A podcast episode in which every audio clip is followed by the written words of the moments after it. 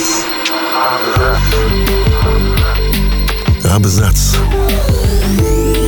О книгах и писателях. О книгах и писателях.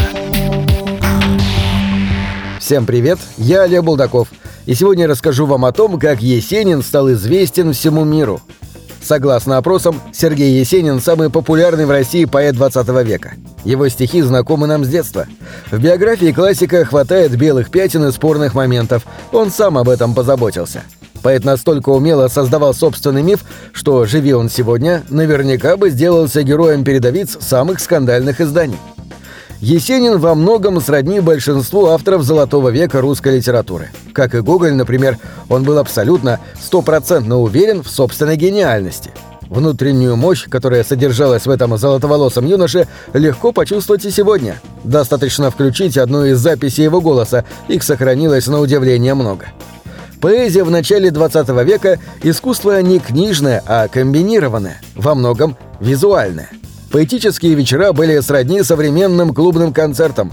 Зрители собирались в кабаре и салонах, а затем и в больших аудиториях, чтобы послушать, как поэты читают свои стихи. Кто-то сразу становился абсолютной звездой таких чтений. Например, Маяковский с его страстностью и недюжинным актерским талантом. Кто-то, как Блок, напротив, читал медленно и тихо, заставляя вслушиваться в каждую строчку, и это больше напоминало магический сеанс без какого-либо рационального разоблачения. Есенин же вовсю эксплуатировал свой образ. В крестьянской рубахе, сапогах и с гармошкой.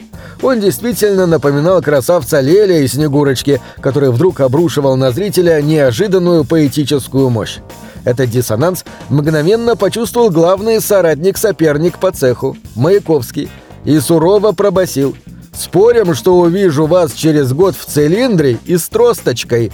А когда спустя несколько месяцев на улице встретил певца родной природы именно в таком виде, погнался за ним с истошным воплем «Есенин, отдавайте проигрыш!»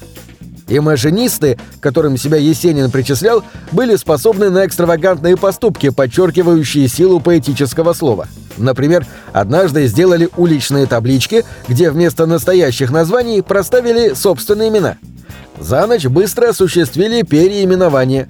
В итоге Петровка стала улицей Мариенгофа, Кировская – Эрдмана. Есенин, естественно, забрал себе Тверскую – а на памятнике Советской Конституции прицепили табличку «Советская Россия имажинистам». Уже по этим выходкам можно судить о том, насколько важна, популярна и значима была поэзия в те годы. Есенина же весьма занимал вопрос, сможет ли он добиться известности за границей. И в самом деле, в России тогда знали и Верлена, и итальянского футуриста Маринетти, так почему бы Европе и Америке не принять Есенина? Шанс проверить это выдался в начале 1920-х, когда случился самый яркий роман Серебряного века Сергея Есенина и Айсидоры Дункан. Великие поэты-танцовщица даже не говорили на одном языке. Он не знал английского, она русского, но страсти это совершенно не помешало. Иногда, чтобы выяснить отношения, а они это делали весьма и весьма бурно, нанимали переводчика. И ругались друг с другом через него. Неудивительно, что толмачи менялись довольно часто. Дункан подарила Есенину мир и фактически спасла его. Уехав с Эсидорой в Европу, где у нее были запланированы гастроли, поэт чудом избежал первой расправы над имажинистами, на которых накинулась ранняя советская цензура. А заодно проверил, как зарубежная публика реагирует на его стихи. Сначала он прославился, правда, яркими хулиганствами – Николай Набоков, двоюродный брат известного писателя, например, вспоминал, как Есенин в Берлине потребовал отвезти его в клуб для гомосексуалистов. Там чуть не подрался с публикой, ушел, не дождавшись конца представления, а затем выпросил у Айсидоры помаду и написал на витрине всем понятную фразу на русском языке. Ну чем не герой современных таблоидов? В Европе Есенину улыбалась удача за счет эмигрантской публики. Он активно выступал. Поэтические вечера собирали много зрителей, приходил познакомиться даже Горький, правда, общего языка два классика не нашли. А вот белых эмигрантов Есенин потряс. От него ждали проклятия в адрес большевиков, а он в каждом интервью говорил, что в России победила революция, а значит, свобода и никаких шансов на возрождение старого мира нет. Появились первые публикации в Европе, Более того, он добился перевода стихов на английский язык, и именно это впоследствии помогло популяризации его поэзии. Но, увы, не при жизни.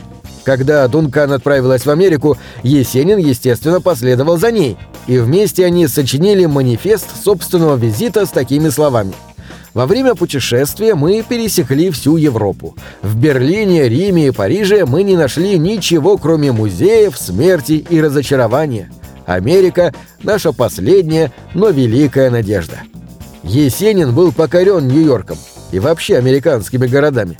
В очередной раз клял Маяковского за его «Бруклинский мост», мол, совсем не так надо писать о США. Итогом стала книга «Железный Миргород». Стихи Есенина в Америке знали, уже вышла в переводе антология «Современная русская поэзия». Но вот с концертами не заладилось.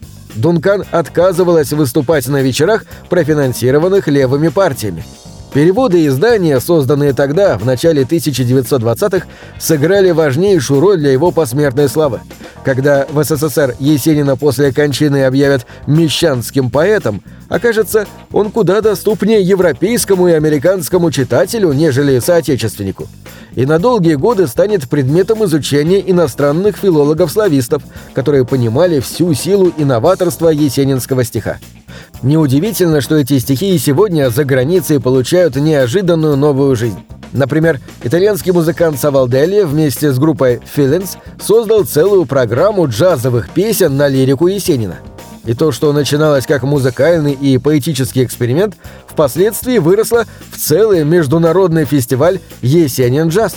Ну, в самом деле, какой еще музыкальный стиль способен подчеркнуть свободу и легкость есенинского стиха? Так что Есенин своего добился. Его увидели, запомнили, узнали. Пусть он не стал главным площадным поэтом в мире, но любят его именно те, кто ценит новаторство и безраздельную широту души автора. И это, пожалуй, самое главное. На этом все. Читайте хорошие книги.